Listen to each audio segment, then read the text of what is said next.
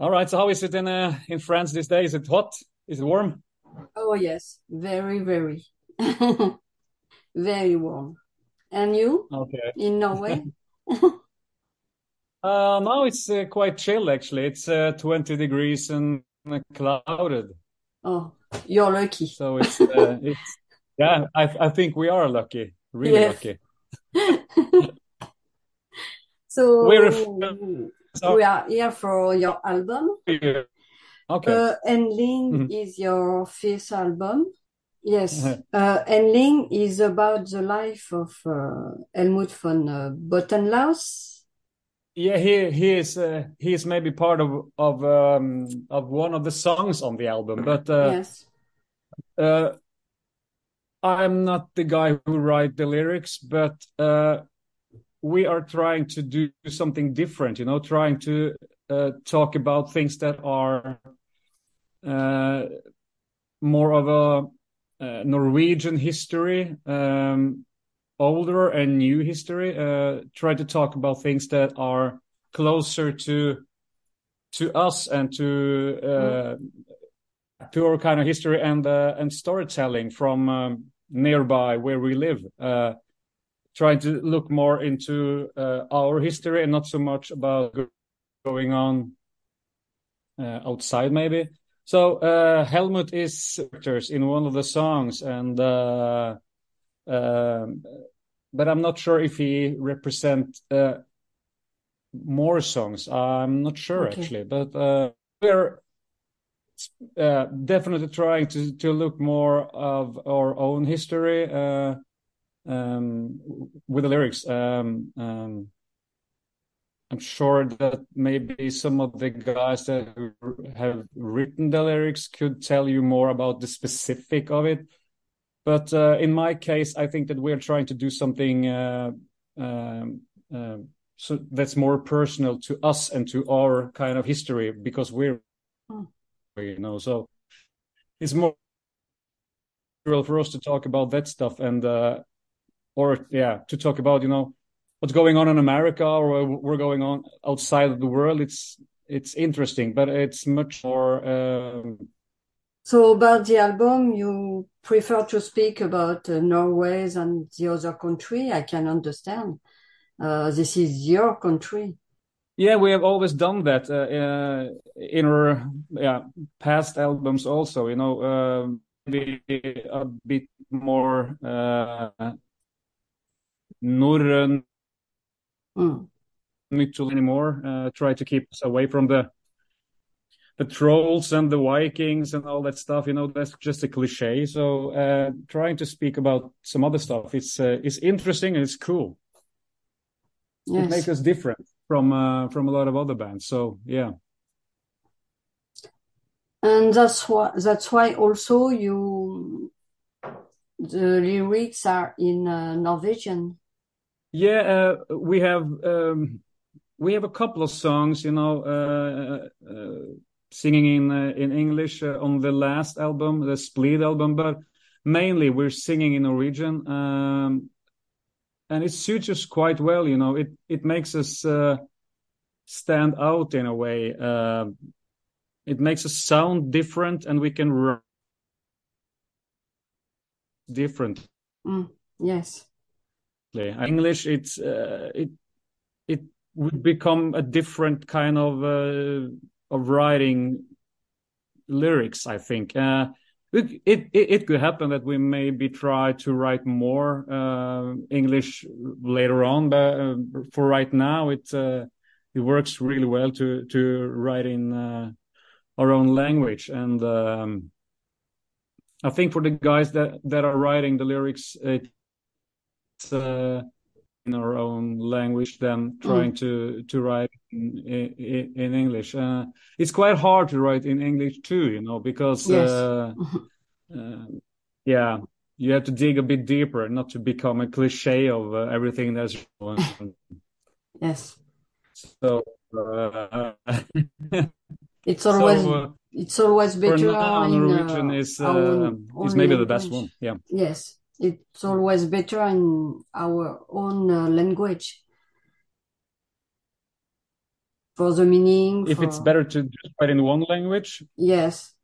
Uh, For I the don't know. French band or Norwegian or Uh, for someone that doesn't understand Norwegian to to understand what we're talking about, but in another way, it's maybe giving it a bit more interesting kind of view, you know, because there's a lot of people that are trying to figure out what we're talking about and and and maybe Google them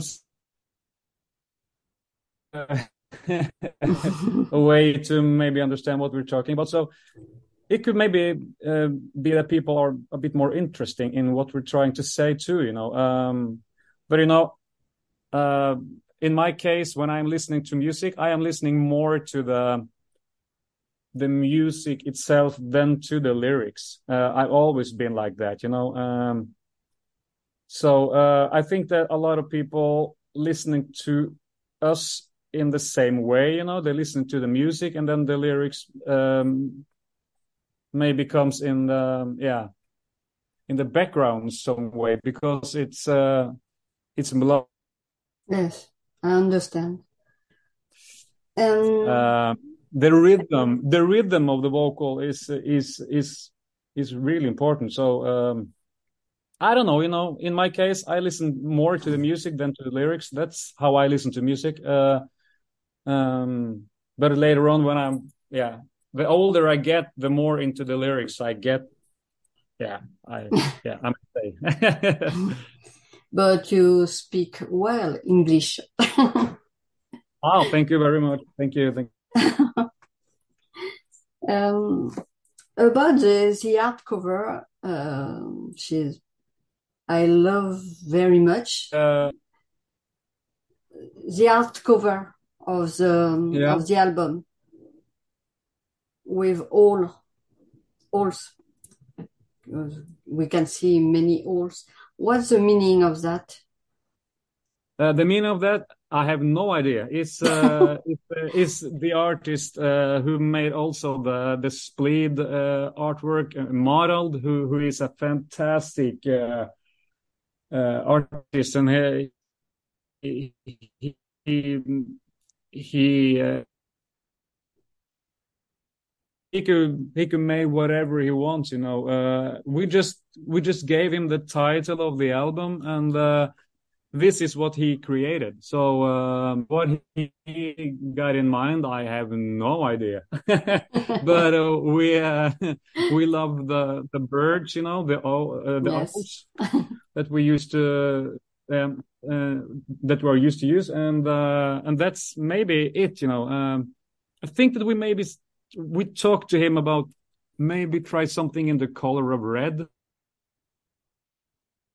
Uh, Mm. I think that's the only information he got from us. Actually, uh, he got freedom to do whatever he wants, and he he's amazing. We are so lucky to to have him on board, and he's uh, really enthusiastic and uh, yeah, a good friend of the band. Okay. You already released uh, two videos. Uh, how did you choose uh, the songs?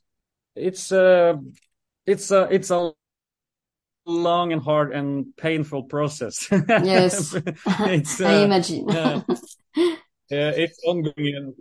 We are talking about singles, you know, uh, maybe from the from the get go when we when we write a song, you know, uh, right away we can say, oh, maybe that's the first single of the album, you know, and then we write even more songs, and uh, and uh, yeah, it depends on uh, how you look at it, you know. Uh, the record labels are involved. Uh, we change you know uh one day we could agree on on one song and next week there's a different song you know so um it's hard to tell you know it's uh it's maybe just after the recording of the album the mixing and everything that we can hear the whole album as it is you know that we uh could decide more specific what songs going to be singles and it depends on how you're going to to present the album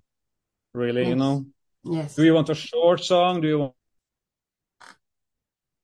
want a long song? Do you want to progress? Do you want a really hard and heavy kind of black metal song? What kind of song do you want to represent the album? So uh, it depends, you know. Um, and this time we uh, we choose very late. Actually, it was mm. uh, it was a discussion all up to a week before, a couple of weeks before, you know. So um, the deadline for shooting a video.